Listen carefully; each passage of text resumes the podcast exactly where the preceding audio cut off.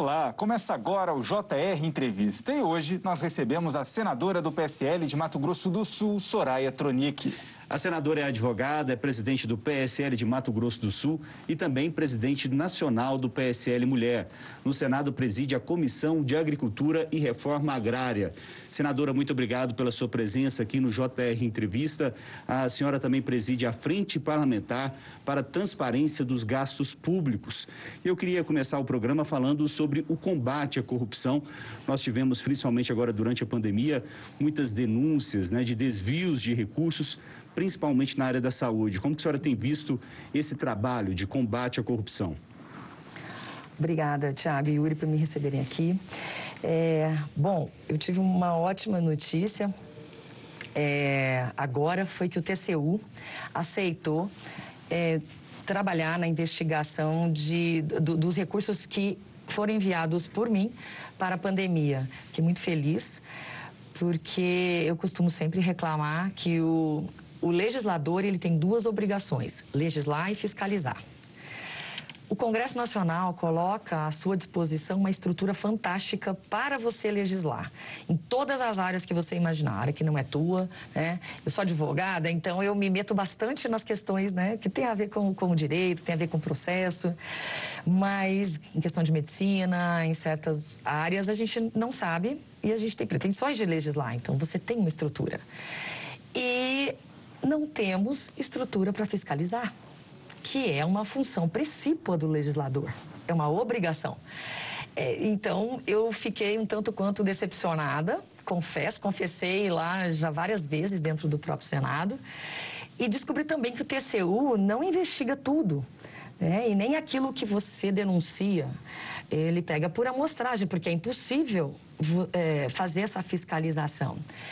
E, e mesmo agora... assim tem sido encontradas, tem sido encontradas muitas irregularidades. Sim, eles né, vão, na, vão no treio ali da, da fumaça tal, eles já sabem muito bem fazer esse trabalho.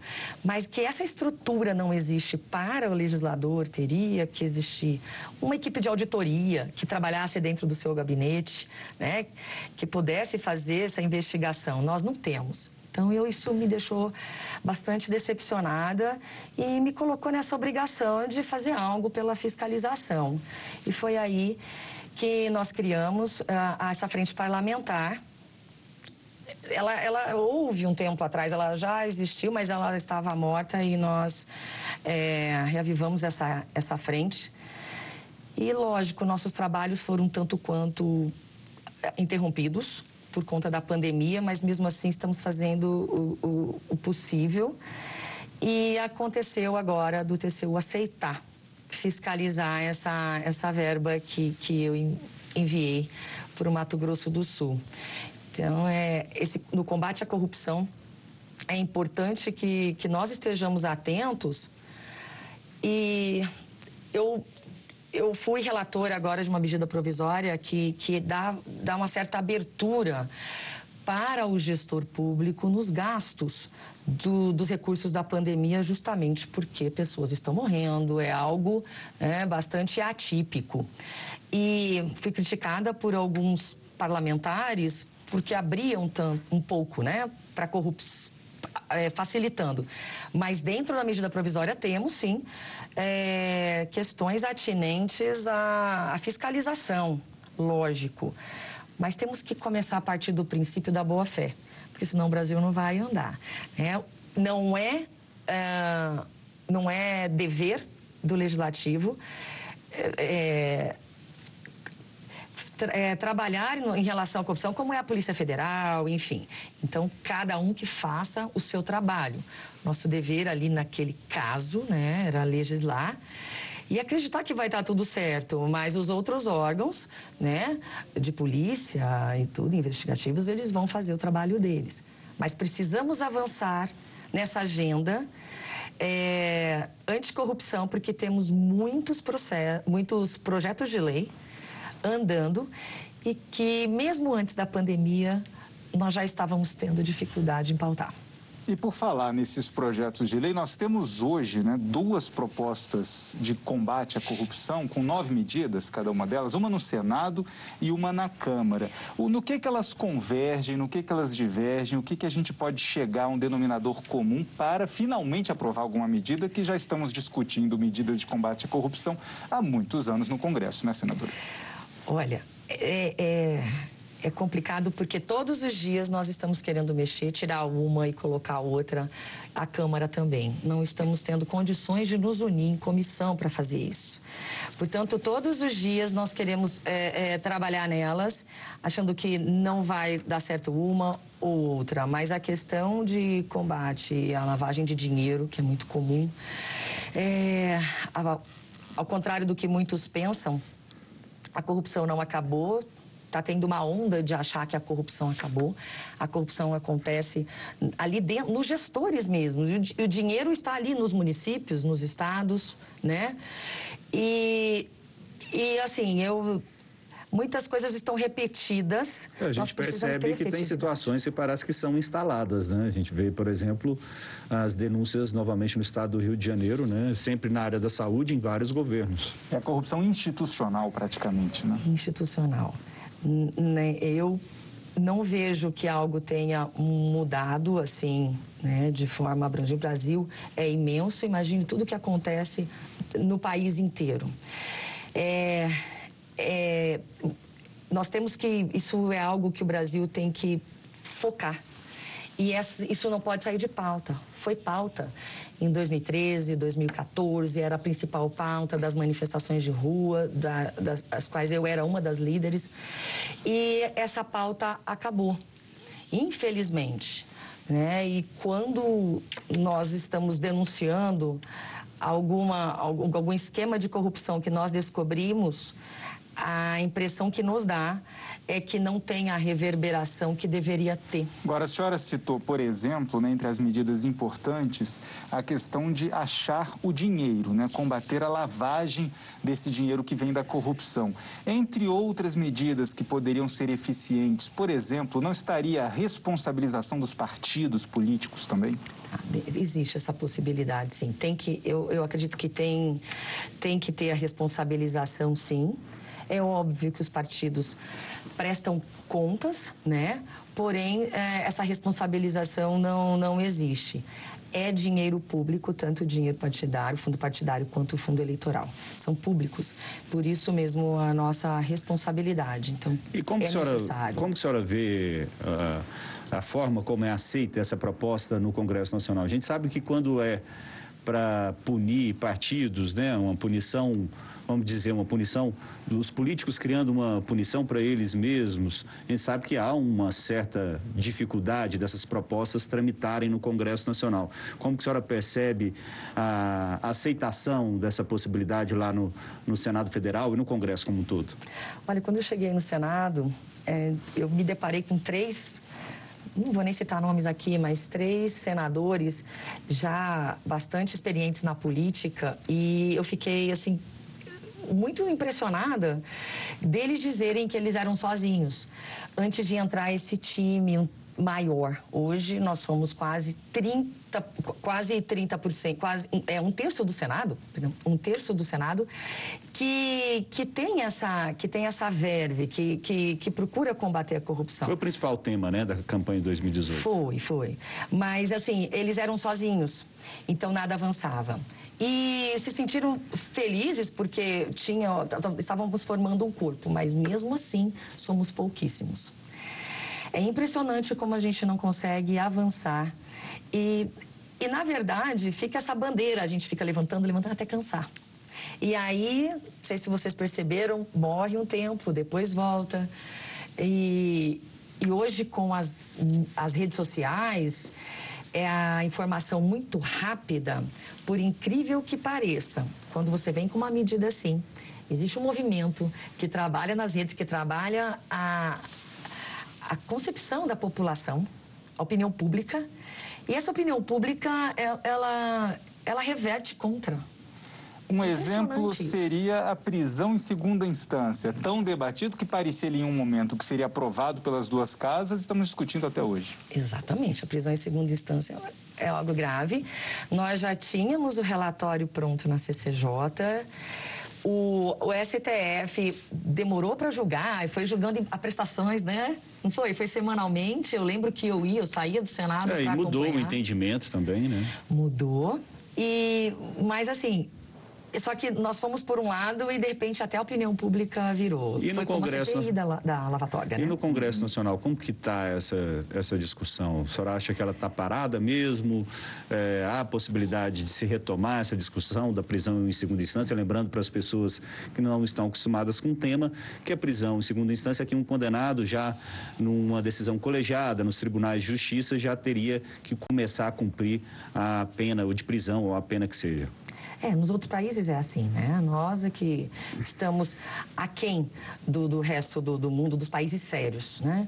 E é o que nós estamos tentando fazer com que aconteça. Na verdade, primeiro, né, o Lula foi preso, depois o Lula foi solto e depois...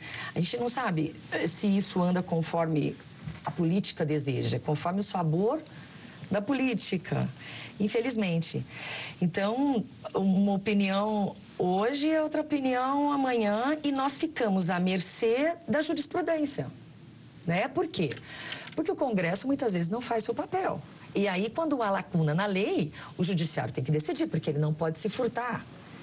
Entendem? Falou então, mais que a senadora é advogada, né? De um problema que enfrentamos há um tempo, político e jurídico. Exato. É simples. Se nós nos furtamos, eles têm, que, eles têm o dever. Aí, eles, eles ficam né, com essa proteção do dever de decidir. Mas e aí o dever de pauta? Aí pautam mais rápido do que o necessário, às vezes. E você pode assistir ao JR Entrevista na Record News às 10h30 da noite, no portal R7, no Play Plus, no Jornal da Record, no JR 24 horas à meia-noite e meia e também nas nossas redes sociais. Senadora, a senhora, qual é a opinião da senhora a respeito do foro privilegiado? A gente já teve uma mudança de entendimento por parte do Supremo Tribunal Federal de que os casos de foro privilegiado são apenas os relacionados ao período do mandato que tem a relação com o mandato do parlamentar. Mas a senhora é a favor do fim por completo do foro privilegiado ou não? Qual é a opinião da senhora? Olha, eu sou eu, eu sou a favor do fim do foro privilegiado. Porém, é, eu me recordo na época de faculdade, um dos professores. Na verdade, é, é, a minha área é a civil e a área de família, mas uma coisa ficou muito na minha cabeça. É, quando você tem o foro privilegiado, você só tem uma instância. Não né? tem para onde recorrer. Você não tem para onde recorrer. Então, muita gente, às vezes, é, é, é, eu acho que o privilégio é você ter primeira instância, aí você vai para o Tribunal de Justiça, aí você tem vários recursos.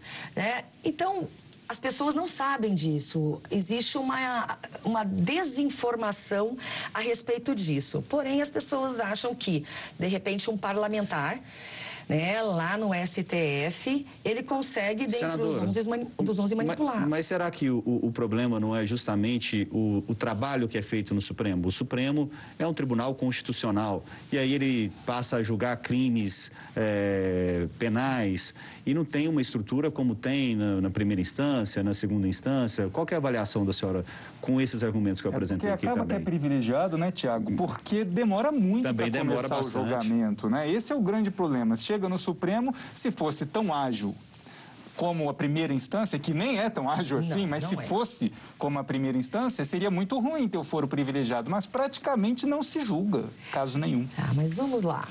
É, vamos colocar numa, numa, em última instância aqui, que foi o caso da juíza Selma, né? Foi TSE. Foi muito rápido. Foi um, do, um, dos, do, um dos julgamentos mais rápidos da história que eu conheço.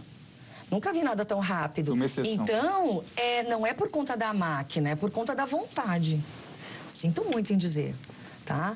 É, aí, os outros que não têm tanta relevância, que não têm um né? É, esses aí vão para aquela fila mesmo. Mas seria mais rápido, porém eu não vejo uma, uma facilidade em você se defender lá, é, é, no foro privilegiado. Eu acho que é mais fácil você se defender, direito à ampla defesa, contraditório, perícia, oitiva de testemunhas. E a gente sabe como se arrasta também esse tipo de, de processo, né? Tudo depende. Você está entendendo? Tudo depende no Brasil. Depende de, de quanto você pode gastar Depende também no na Brasil. defesa. Senadora, vamos falar um pouquinho sobre a questão da desoneração da folha de pagamento das empresas. A gente tem um veto do presidente Jair Bolsonaro para ser analisado pelo Congresso Nacional. É, esse veto já quase entrou na pauta por algumas vezes, já foi adiada essa votação, mais uma vez adiada. É, estamos aí quase no fim do ano. É, como que a senhora percebe essa discussão no Congresso Nacional? Vê vontade política e maioria para derrubada do veto ou não? Qual que é a sua visão sobre o tema? Olha, é, questão é a seguinte: nós temos uma articulação lá do próprio ministro Ramos. Existe uma articulação política. E a articula- a articulação política do ministro Ramos, ela acontece, a assessoria trabalha, sabe? É, porém, nessas questões, nós precisamos também de uma articulação técnica do Ministério da Economia, porque ainda pairam dúvidas. Nós estamos escutando os setores do- do- da economia, estamos escutando os empresários, inclusive é, é, os próprios funcionários de empresas estão extremamente preocupados, justamente porque já fizeram certas contas. Né? A ameaça de demissão em massa é enorme. É real, né? É real, é real. Fora o que já está acontecendo por conta da pandemia, né? Apenas. Então, é, eu me preocupo muito porque é é um empresariado que carrega nas costas o país, sem dúvida, tá? E como é que nós vamos fazer com essa, com essa demissão que é real? Nós precisamos de mais informação técnica. É, tem muitos senadores ainda, é, é, muita gente é, no Congresso em geral, não se sentindo seguro com os números. E indo apenas, não dá para você ir na onda. Ainda mais a casa, nossa, a nossa casa, que é a casa revisora, é, existe uma atenção mais cuidadosa e nós queremos saber os números. Eu não. Enquanto eu não estiver segura, né? E se tiver que que conversar sobre uma possível derrubada, nós estamos já tá, nos preparando para conversar antes de acontecer. Antes. Para que não tenhamos problemas com o governo, porque eu voto de todas as propostas do governo, a minha votação é 99%. O único voto meu foi contra o COAF e eu continuo assumindo, eu votaria de novo aquela, a mudança do COAF. Então, a, a nossa preocupação é a preocupação técnica. Os números que nos convençam ainda não foram colocados pelo Ministério da Economia. Agora, outra dificuldade é que o governo acena para os parlamentares com uma desoneração ampla para todos os setores e não setores somente beneficiados hoje. Mas fica difícil para os parlamentares trocarem algo concreto por uma promessa, né? Exato. Por isso que nós precisamos é, olhar para o ministro, olhar para a equipe econômica, mas ter uma conversa com a equipe econômica. Nós não tivemos essa conversa ainda. Precisamos ter antes de, é, de analisar esse veto que é tão importante para a nossa economia. Se ganha de um lado, é, nós vamos perder do outro. E essa, essa equação nós não estamos a par. Vocês já fizeram, os parlamentares, os senadores que fazem parte da base do governo, já fizeram esse pedido para o Ministério da Economia, para o ministro Paulo Guedes, para ter essa Olha, conversa, essa explicação? Creio que sim. É, Mas até agora não veio a resposta. Nós já falamos para a liderança tal. E eu creio que a gente ainda terá essa resposta. E nós precisamos estar 100% seguros, porque de todos os setores que nós conversamos, cada hora eu recebo uma, uma conta, um, uma teoria um número que eu não tô, consigo comparar. Não é a minha área economia, então eu preciso ter Assusta, pleno né? amparo. A questão de demissão de mais, mais profissionais. Temos como suportar mais? Não temos como. Quer dizer, então tudo encaminha para que o governo possa esclarecer a situação e tiver de forma imediata, trazer uma solução imediata. Senão o veto vai ser derrubado, é isso? Vai ser derrubado. E não vai basta, não basta. é, o, o próprio Ministério da Economia não dá estrutura para o ministro Ramos articular, porque aí simplesmente vem, vamos esse aqui derrubar, né? Vamos derrubar tais e tais e tais, e nós concordamos em- na manutenção de tais e tais, né? Não basta. O ministro Ramos agora neste momento que é tão sério assim, nós precisamos dessas duas informações. Obrigado, senadora. O JR Entrevista faz agora um rápido intervalo e na volta vamos falar sobre o papel das mulheres na política e a participação feminina nas eleições municipais desse ano. Voltamos já. E nós estamos de volta com JR Entrevista. Nossa convidada de hoje é a senadora do PSL de Mato Grosso do Sul, Soraya Tronic. Senadora, nosso assunto agora é a mulher na política. A senhora preside o PSL Mulher e a gente tem aí as eleições municipais daqui a pouco aí. Como a senhora tem visto a participação feminina nas eleições municipais de 2020? Olha, as mulheres, elas sempre. É mencionam né, uma vontade muito grande de participar na política e da dificuldade. É, eu, a, a, minha eleição aconteceu assim, de uma forma. Eu já estava nos movimentos de rua, tal, veio o convite e mesmo sem acreditar e sem ter fundo eleitoral e nem o fundo é, do, da, da, parte das mulheres, eu logrei êxito, mas isso Os 30%. não vai... Os 30%. Nada disso eu recebi foi só a doação mesmo, acho que foi uma das campanhas mais baratas da história do Senado. Mas isso confesso que não é fácil de se repetir. Portanto, o nosso trabalho foi muito focado e eu já havia sido convidado pelo presidente Jair Bolsonaro para para presidir o PSL Mulher e aí o presidente Luciano Bivar me convidou e me convidou com é, a, a proposta foi também assim veio com dever de. Ele acredita que eu que eu consigo fazer isso, que eu consiga, né? E estou conseguindo, de manter é, uma candidatura muito transparente e limpa.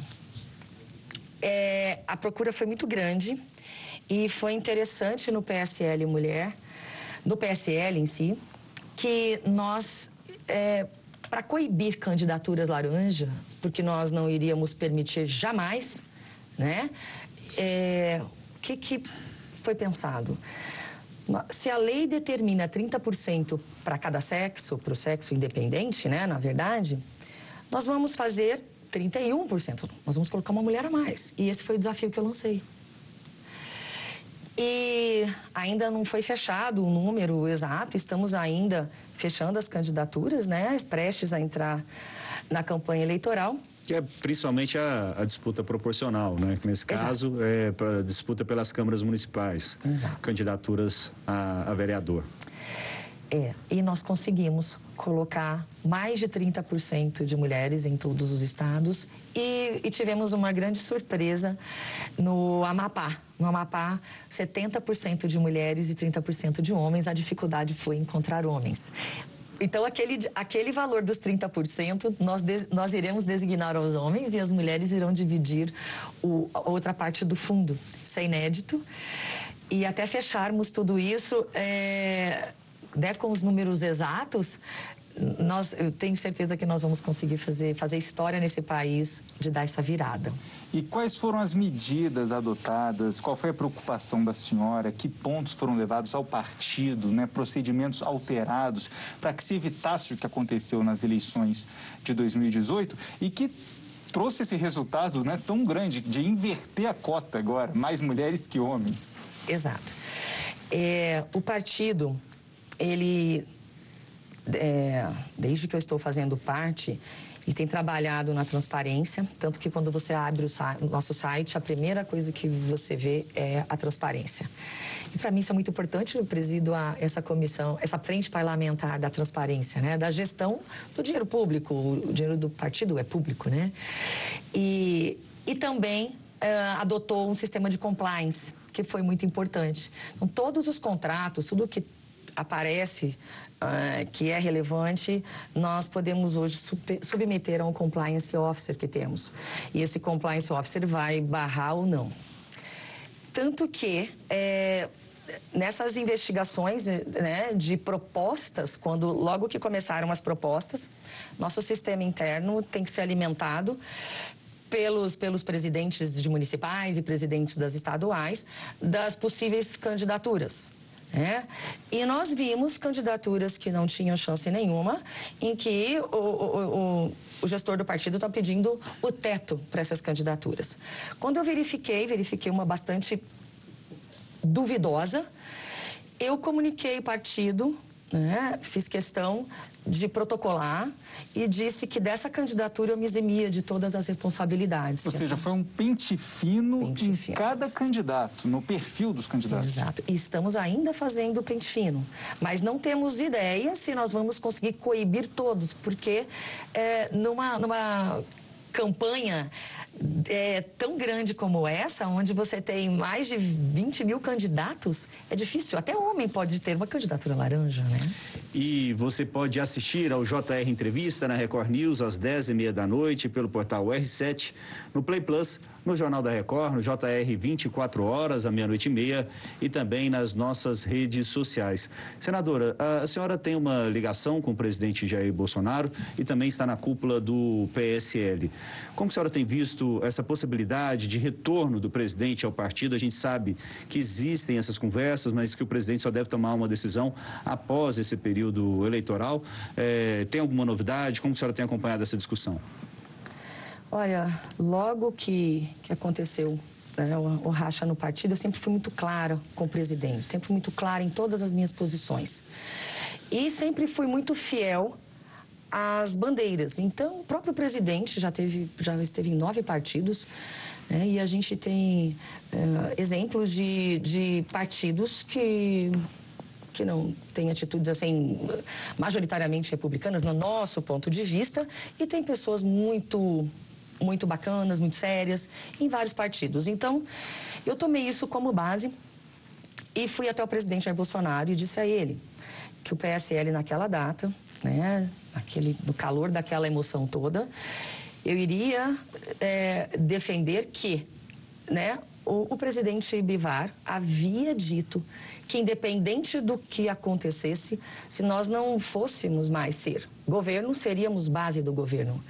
E o PSL provou que tem votado mais com o governo do que qualquer outro partido, mesmo depois de rachas, né? E eu segui tocando o meu mandato, né? Principalmente porque é, é interessante dizer, o senador, o mandato é dele né? E dos deputados não. Então os deputados ficam amarrados. E logo Flávio Bolsonaro saiu do partido. Eu disse ao presidente que aquilo era ruim para o governo dele, porque um, um, um, senador sem partido, ele sai das comissões, em tese ele não tem a abertura, ele só vota em plenário. Então ele, ele participa pouco.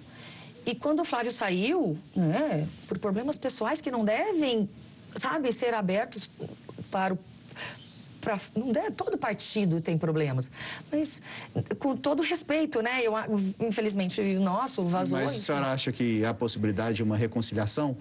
Olha, eu, eu acredito que é, o importante é o país, né? Se eles entrarem no acordo, justamente porque questões pessoais não podem prevalecer, por isso que eu fui contra o Flávio sair, porque fez falta para o governo. Tínhamos menos um votando. Então não era interessante ninguém sair. E, e aí essa questão de país é mais importante do que tudo. Acima do nosso, dos nossos problemas pessoais, tem um país, tem uma população. Nós precisamos avançar, a, é, considerando ainda todo, todas, todas essas, essas questões que estamos vivendo em 2020 que não estavam no contexto né? Parecia até algo, é, é algo surreal que estamos vivendo, já não bastasse a dificuldade financeira de um país que tinha que se erguer. Então, é, é possível, não duvido de nada, e eu acredito que se houver uma integração, um ajuste de vontades, e se o país for, né, e, e se eh, eles entrarem num acordo de caminhar numa linha onde todos nós vamos chegar ao ponto que nós combinamos lá atrás, é possível. Eu acho que, quem sabe, né? Quem sabe. Só para fechar o assunto da participação feminina na política, a senhora é a favor das cotas? O que, que falta para termos mais mulheres participando de igual para igual com os homens? Olha. 30 segundinhos. Nós estamos com o maior programa de de capacitação para mulheres na política, que é o Seja Eleita.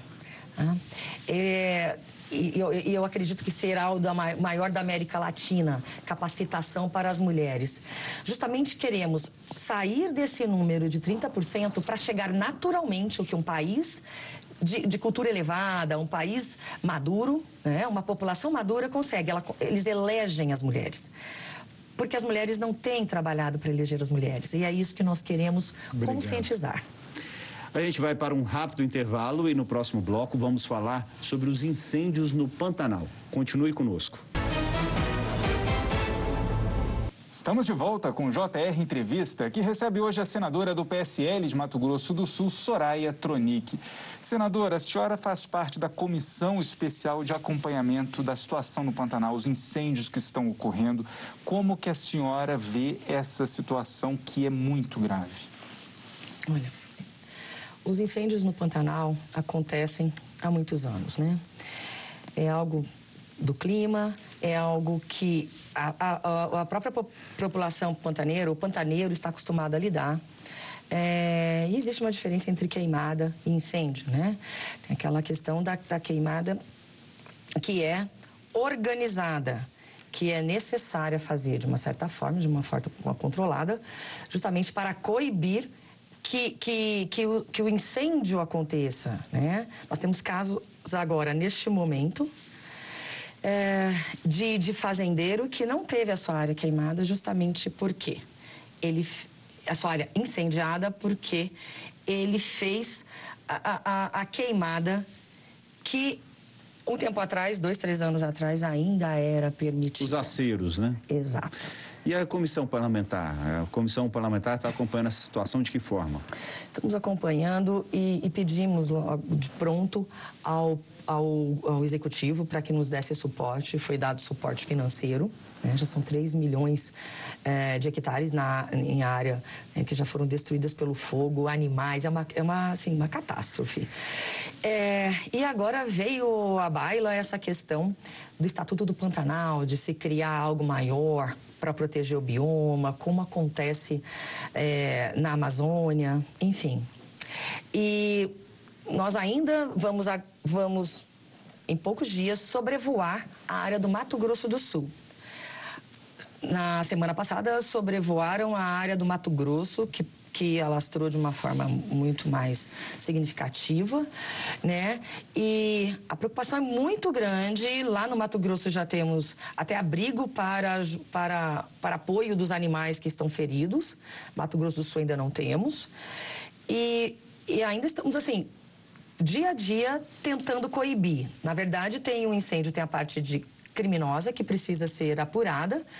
E nós temos que de trabalhar na conscientização e também na legislação para evitar isso. E por isso é importante voltar à possibilidade das queimadas estratégicas para que isso não aconteça. Pantanal enfrenta a maior estiagem dos últimos 60 anos. Então é claro que esse período de seca prolongada né, piorou a situação, mas isso é só parte do problema. Né? Quais são as medidas necessárias que a senhora defende para que isso não se repita mais?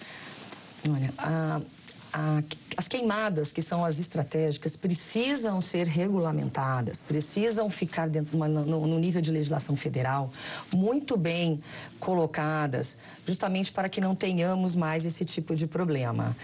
É, estão trabalhando agora a nível federal a questão de, de, do Estatuto do Pantanal.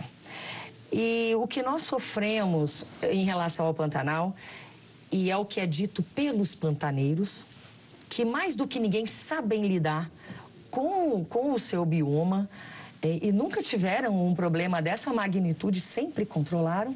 Nós temos também que ouvir esse outro lado, ouvir a outra voz é, e ouvir o pantaneiro. Ele tem que participar tanto juristas como o, o, o, juntar o agro. Pela primeira vez estamos tendo os ambientalistas e os produtores rurais, todos juntos, de uma maneira harmônica tentando resolver o problema. Mas a questão do Estatuto do Pantanal parece bonita a priori, mas aqui no nosso nível. O importante é ouvir o povo pantaneiro. O que, que eles acham disso, né? Então, é, eu estou tendo resistências, estou recebendo uma, uma resistência em relação ao povo do Pantanal. E eu entendo que são eles os principais é, atores, né? Dessa, de, desse grande problema. Eles sabem mais do que nós resolver isso. Então, ouvi-los para encontrar a solução é primordial. Perfeito, senadora. Muito obrigado pela participação aqui com a gente. O JR Entrevista fica por aqui. Lembrando que você pode assistir ao programa na Record News às 10h30 da noite, no portal R7, no Play Plus, no Jornal da Record, no JR 24 horas à meia-noite e meia e também nas nossas redes sociais. Nós agradecemos a sua presença, a presença da senadora Soraya Tronic. O JR Entrevista fica por aqui e até uma próxima.